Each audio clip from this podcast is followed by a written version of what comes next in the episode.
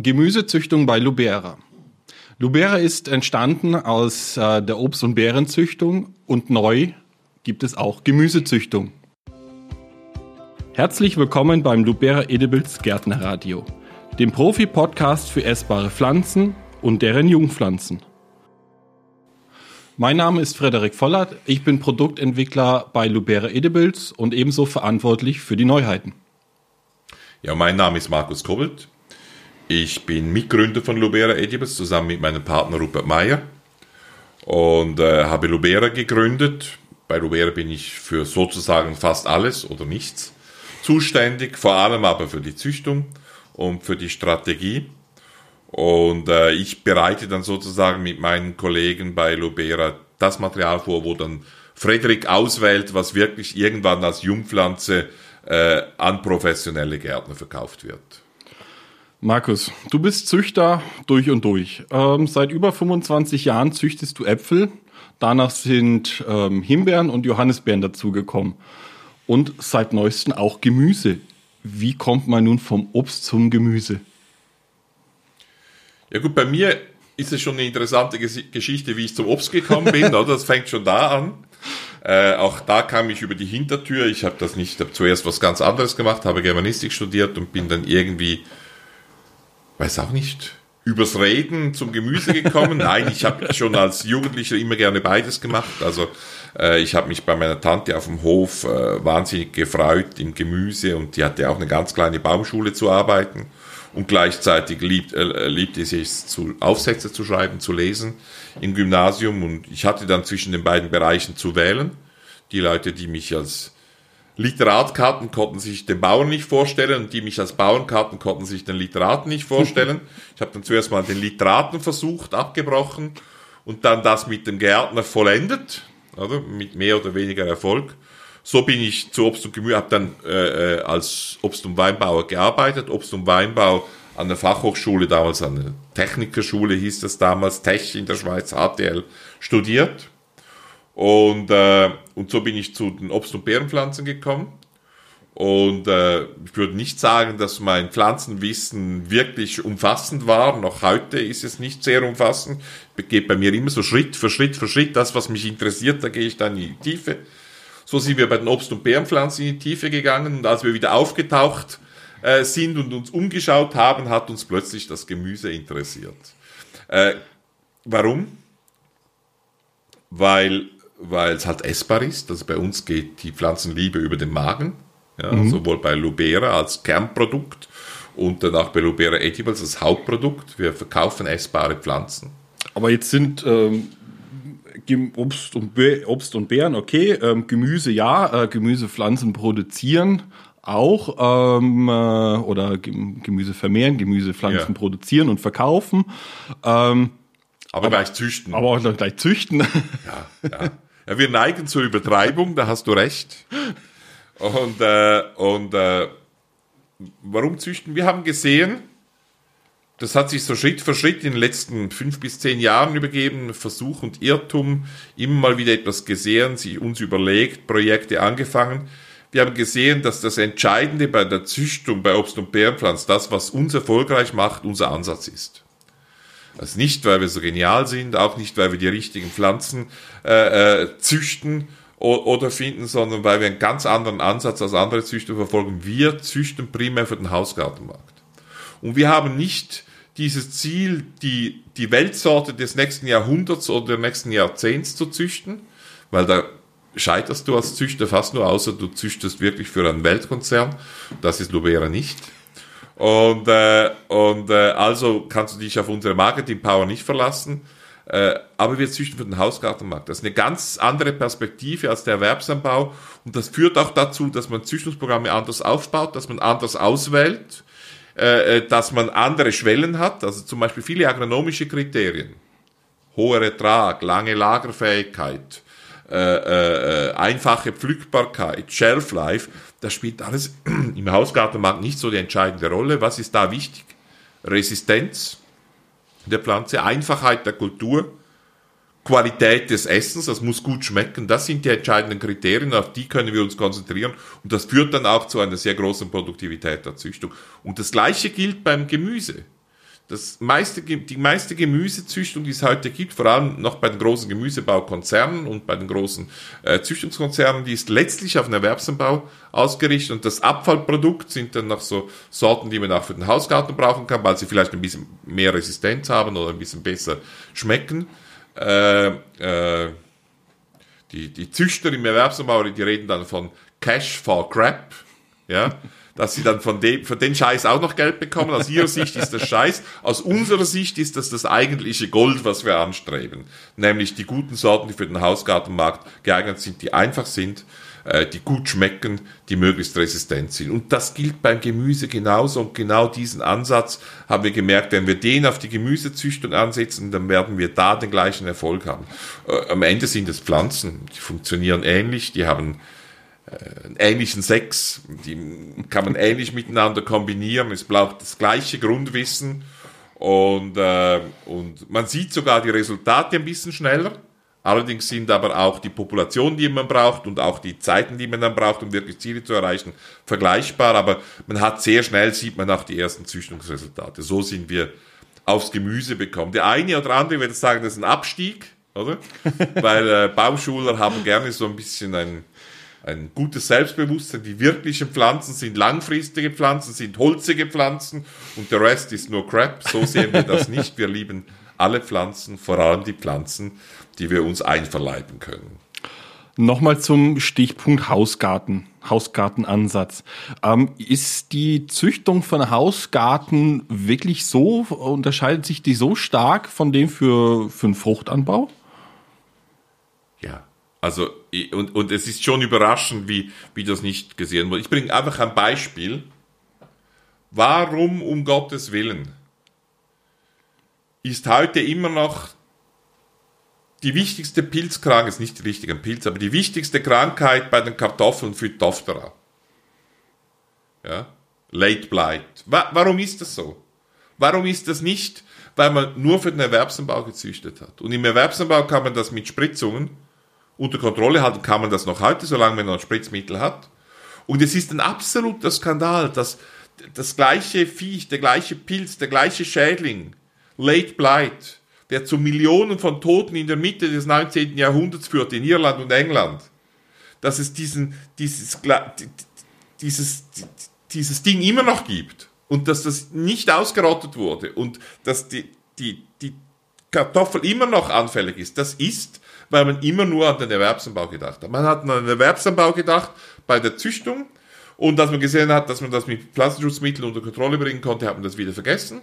Und man hat nicht daran gearbeitet, weil man immer in, in gigantischen Monokulturen wie bei der Kartoffel immer die Angst hat, dass dann die Resistenz gleich wieder durchbrochen wird. Also hat man schon aufgehört, daran zu arbeiten. Ja?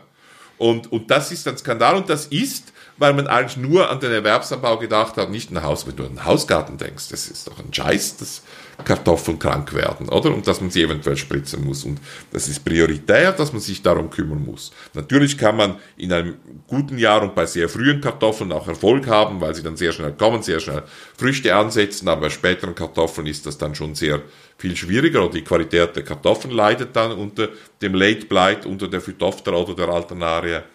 Also das allein zeigt, dass, oder warum sind wir uns in Mitteleuropa daran gewöhnt, dass Kartoffeln unter einem Plastikhaus in einem Gewächshaus angebaut werden müssen. Es gibt eigentlich züchterisch keinen Grund dafür. Man hätte das auch anders züchten können, oder? Mhm. Und weil man halt im Erwerbsanbau die äh, Tomaten entweder im Süden anbaut oder aber dann im Gewächshaus oder in Holland im Gewächshaus, ja, äh, äh, hat man gar nicht dran gedacht, wirklich in breitem Maße Freilandsorten zu züchten. Jetzt sage ich nicht, dass wir die Einzigen sind, die auf diese Idee kommen, aber im Ansatz und in der Breite des Ansatzes, vom Apfel über die Himbeere, Brombeere, Erdbeere, äh, äh, verschiedene Nischenkulturen bis jetzt zum Gemüse, das ist so, das ist, was uns auszeichnet, dass wir genau für diesen Markt mit dieser Perspektive züchten. Und äh, wie, wie wählst du oder wählt ihr jetzt bei Lubera ähm, dann Arten aus oder nach welchen Kriterien, die ihr züchtet? Äh, wachst du mor morgens auf und sagst, okay, heute will ich Tomaten züchten? Oder wie, äh, wie ist das Vorgehen? Also so ganz anders ist es nicht, weil es tendenziell immer mehr wird. Äh, da muss ich da mal mit meinen Züchterkollegen da im, im, im Haus diskutieren. Irgendwann kommen wir da schon an eine Grenze, weil die haben ja auch ihre Interessen, nicht nur ich. Der eine hat das als und der andere das, aber äh, es gibt schon ein paar Kriterien. Ich meine, wir möchten natürlich eher wertvolles Gemüse züchten, ja. Einen einfachen Kohlkopf werden wir jetzt wahrscheinlich nicht züchten, mhm. oder? Und an Salate werden wir uns wahrscheinlich züchterisch auch nicht wagen. Äh, aber Fruchtgemüse ist sicher ein Thema dann, oder? Also alles, was ein bisschen wertvoller ist und überall da, wo es auch für den Konsumenten Sinn macht, eine relativ starke Jungpflanze zu kaufen, und wenn der Konsument eine starke Jungpflanze kauft, dann können auch wir als Lubera Edibles eine kleine Jungpflanze für den professionellen Pflanzenproduzenten produzieren und verkaufen, weil der vielleicht nicht aussehen will oder nicht Stecklings vermehren will oder nicht Mikro vermehren will. Also es muss Raum sein für Wertschöpfung. Ja, und dann macht es für uns Sinn, äh, Pflanzen züchterisch zu bearbeiten. Äh, züchterisch bearbeiten heißt natürlich dann selber Kreuzungen machen, selektionieren, aber die Basis davon ist immer meistens zunächst mal eine Sammlung, dass man sammelt, was es gibt, dass man sich das genau anschaut.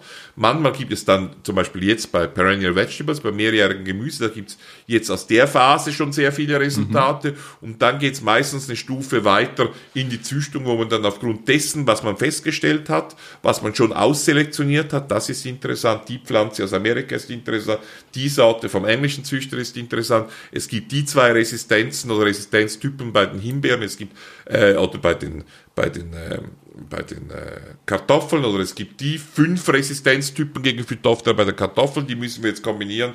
Wenn man auf dem Stand ist, dann beginnt dann die Züchtungsstufe. Mhm. Ähm, du hast Jungpflanzen ähm, angesprochen, du hast die vegetative Vermehrung angesprochen, bei Jungpflanzen auch, also auch bei Gemüsejungpflanzen. Ähm, der Unterschied ähm, oder wie, warum vegetativ vermehrte Tomatenjungpflanzen zum Beispiel?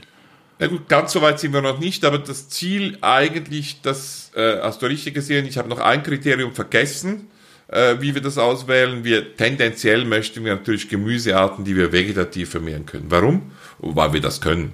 Ja, weil das das ist, was uns am ersten liegt. Das ist ja auch dann unser unsere Heritage, das ist das, was wir eben auch von Obst und Beeren herbringen, das können wir besser als über Samen vermehren. Also die einen, die machen dann F1-Hybriden von Erdbeeren, wir machen vegetativ vermehrbare Erdbeeren. Beides geht, beides macht Sinn, aber das ist halt unsere Spezialität. Und so schauen wir uns auch die Gemüsearten von einer anderen Seite an, eben wieder vegetative Vermehrung, auch bei Tomaten und Auberginen beispielsweise. Äh, was ist die Überlegung? Es gibt, wenn man schaut, die Züchtungssysteme bei Tomaten oder Auberginen, bei Fruchtgemüse, ist, äh, gibt eigentlich zwei Sachen. Es gibt die samenfesten Sorten. Wie erreicht man die? Man hat irgendeine Selektion, die man dann über Zuchtlinien, über sechs bis zehn Generationen von Selbstung weitervermehrt, immer mehr das auswählt, was einem passt oder dass die Eigenschaften dann so sind, wie sie einem passen. Und irgendwann sind dann diese Saatgutlinien stabil. Äh, und äh, ich kann dann das Saatgut verkaufen. Ja. Das ist die alte Art. Und dann seit ungefähr 70 Jahren gibt es, schon länger, gibt es die Hybridzüchtung, auch beim Gemüse. Hat sicher sich nach dem Zweiten Weltkrieg dann stark durchgesetzt, wo man dann eigentlich äh, die gleichen Inzuchtlinien produziert, über die wir jetzt geredet haben, bis wir äh, samenfeste Sorten haben und dann werden diese Inzuchtlinien miteinander gekreuzt und aufgrund des Heterosis-Effekts, grob gesagt aufgrund äh, des Effekts, dass sich die Pflanze äh, freut, dass sie etwas Entferntes findet, oder? Nicht immer nur mit sich selber Sex machen muss. Äh, das führt dann dazu, dass diese, diese F1-Hybriden sehr viel fruchtbarer sind. Ja? Und die beiden Züchtungsmethoden wenden wir an, vor allem die erstere, dass wir eben samenfeste Sorten züchten, aber unser Ziel ist es relativ früh in diesem Prozess züchterisch weiterzumachen. Wenn wir immer diese neuen Generationen weiter züchten müssen, bis wir samenfeste Sorten haben, dann, dann, dann brauchen wir eigentlich 90 Prozent der Energie für die Entwicklung dieser Inzuchtlinien und 90 und, und, und, und für die Entwicklung eventuell der F1-Hybriden, aber nur 10 Prozent für die Herstellung von Kreuzungen und für die Selektion von zukunftsweisenden Genotypen, ja. Wenn wir solche Genotypen haben, dann fängt die Arbeit erst an, dann müssen wir sie stabil machen. Mhm. Und äh, unser Konzept ist, dass wir also in einer frühen Stufe solche Genotypen selektionieren, vegetativ vermehren über Stecklinien in vitro und allenfalls auch so auf den Markt bringen.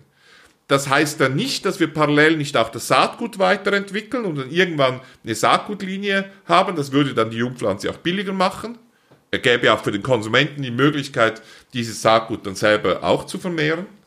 Äh, aber das Ziel ist eigentlich vegetativ vermehrte und vermehrbare äh, Freilandtomaten und Freilandauberginen. Mhm. Ob das genau so geht, das wissen wir nicht, so ein bisschen ein Moonshot aber es ist so ein bisschen eine andere Herangehensweise, als wenn man von Anfang an sagt, wir machen äh, Hybridzüchtung. Wir möchten Hybridzüchtung eher nicht machen, diese F1-Hybriden, nicht aus ideologischen Gründen, sondern weil Hybridzüchtung ja immer heißt, dass ich eigentlich Diversität in der Tendenz ausschalte. Ich muss ja Inzuchtlinien produzieren. Ja? Ich muss Diversität ausschalten und ich investiere 90 Prozent meiner Arbeit für relativ unkreative Arbeit.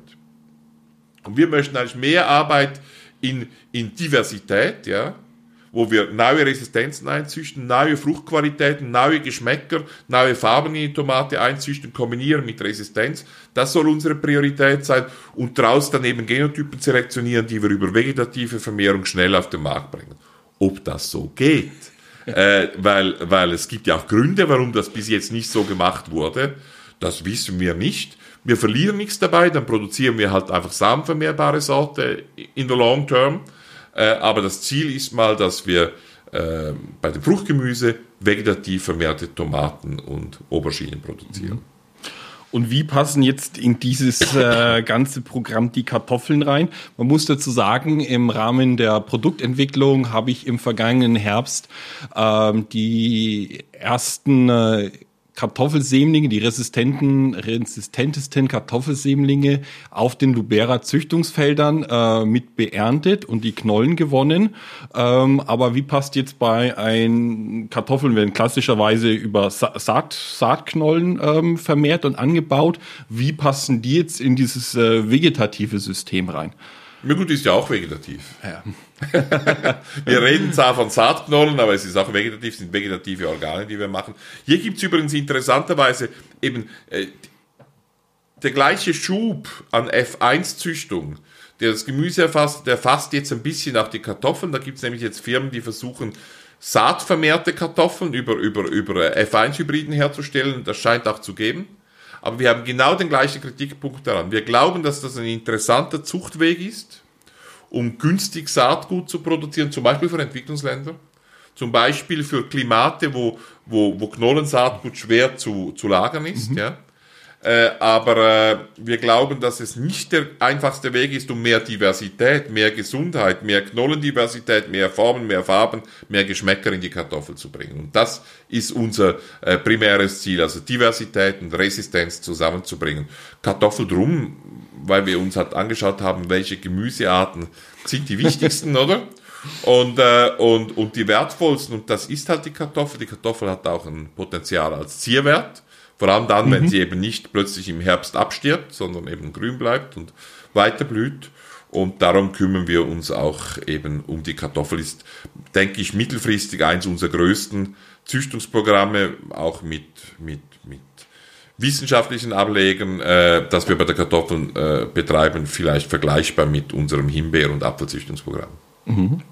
Und ähm, wie, also jetzt haben wir viel über Gemüsezüchtung, haben äh, gesprochen. Ähm, du hast schon die ein oder anderen Arten an, angesprochen. Aber wie schaut jetzt so das eigentlich das, so mal das gesamte Züchtungsportfolio äh, aus im beim, beim Gemüse? Bei ja, also wir müssen wie gesagt eher ein bisschen bremsen, aber grob gibt's drei Gruppen. Wir haben einerseits die Fruits of the Roots, wie sie bei uns heißen, also Wurzelfrüchte, Kartoffeln habe ich erwähnt. Äh, hier haben wir äh, vor einem Jahr auch ein bisschen begonnen mit Süßkartoffeln, werden nächstes Jahr noch nicht aus der eigenen Züchtung, aber aus der eigenen Testung auch die ersten Sorten rausbringen mit extrem hohem Zuckergehalt, wahnsinnig gutem Geschmack. Äh, brauchen wir aber nochmals ein Testjahr, um unsere Resultate, uns unsere Resultate zu vergewissern. Und äh, ich denke, wir werden auch Oka ein bisschen genauer anschauen, mhm. aber das Hauptprogramm ist Kartoffel. Und äh, dann haben wir äh, Fruchtgemüse, da vor allem Tomate und Aubergine. Tomate ganz klar als Hauptding, Aubergine als, als Nebenprodukt, aber doch als sehr interessantes Gemüse, das immer mehr Freunde findet, äh, auch mit der vegetarischen Küche, aber auch ich als Nicht-Vegetarier äh, bin da durchaus dafür zu haben. Und äh, da gibt es auch ganz interessante Züchtungsresultate. Und dann denke ich noch das ewige Gemüse, Everveg, Perennial Vegetables, wo wir bis jetzt nur den Rhabarber bearbeiten, aber da kann das, das eine oder andere dazukommen. Das ist so ein bisschen das Portfolio, auf das wir uns konzentrieren möchten. Mhm. Und wie, also wie sieht jetzt die, die Zeitplanung aus? Wann meinst du, gibt es die ersten Resultate? Äh, zum einen natürlich ähm, Resultate im Bezug von äh, Lubera, aber auch Resultate für ähm, die Jung, äh, Lubera, Jung, äh, die Lubera Edibles Jungpflanzenkunden. Ähm, wie ist da ungefähr die Zeitlinie? Kannst du da schon was zu sagen? Ja, das wird sicher noch seine Zeit geben, wo, wo, wo jetzt Edibles Kunden schon die Resultate sehen. Das ist sozusagen die erste Stufe Evaluation, die wir bei den Perennial Vegetables beim ewigen Gemüse gemacht haben. Da haben wir nicht gezüchtet, sondern uns mal angeschaut, was es an Sorten gibt, die vor 200 Jahren in Kultur waren. Wie gesagt, seit 200 Jahren sind sie in der Regel züchterisch nicht mehr bearbeitet worden oder nur ganz wenig. Äh, da da, da, da gibt es jetzt schon genügend Produkte bei Lubera Edibles. Beim Fruchtgemüse, vor allem Tomate, wird das noch vier, fünf Jahre gehen, schätze ich mal. Wir werden vielleicht morgen mal zusammen mit, mit, mit unserem Züchter Moritz da mal eine Diskussion führen. Bei Kartoffeln kann ich es mir ein bisschen schneller vorstellen. Da haben wir ganz interessante äh, Selektionen in der zweiten Züchtungsstufe, mhm. die absolut resistent sind, gute Qualitätseigenschaften haben. Da fehlt noch so ein bisschen die Diversität, aber das kann dann mit zusätzlichen Sorten im Sortiment reinkommen. Ja, das ist so ungefähr der, der, äh, der äh, Ablauf. Also in zwischen zwei und fünf Jahren wird es erste Produkte geben. Vegetativ äh, vermehrt, auch bei den Kartoffeln werden wir Setzlinge verkaufen, Stecklings- oder mikrovermehrte Jungpflanzen, die dann vom Gärtner gepflanzt werden können und die sie mir erlauben, eben auch auf kleinstem Raum fünf, sechs, sieben verschiedene oder drei verschiedene Pflanzen, äh, drei Pflanzen zu pflanzen. Äh, das kann er ja eben nicht machen, wenn er Saatkartoffeln kauft und dann pro Sorte halt zehn oder 15 äh, kaufen muss. Äh, das ist da auch bei den Kartoffeln übrigens absolute Resistenz gegen die wichtigsten Krankheiten. Das ist die Basis der Züchtung. Mhm. Ja, da, danke Markus äh, für deinen äh, Rund, Rundumschlag im äh, Thema Gemüsezüchtung bei Lubera. Das war's dann auch für heute. Ich hoffe, es hat Ihnen gefallen. Und bei Fragen und Kommentaren äh, können Sie sie gerne direkt an mich schicken an äh, frederik.vollert.luberaedibles.com. Und selbstverständlich geht auch unsere fruchtbare Diskussion auf diesem Kanal weiter. Unser nächstes Thema wird sein äh, Cassissima und Konfitbeeren, die schwarzen Früchte. Sind nicht die schwarzen Schafe, aber die schwarzen Früchte. Ähm, ja, ich wünsche Ihnen noch einen schönen, fruchtbaren Tag. Vielen Dank. Herzlichen Dank. Das Lubera Edibles Gärtnerradio finden Sie überall dort, wo es Podcasts gibt, bei Apple, Spotify, wo auch immer. Bitte raten Sie uns dort.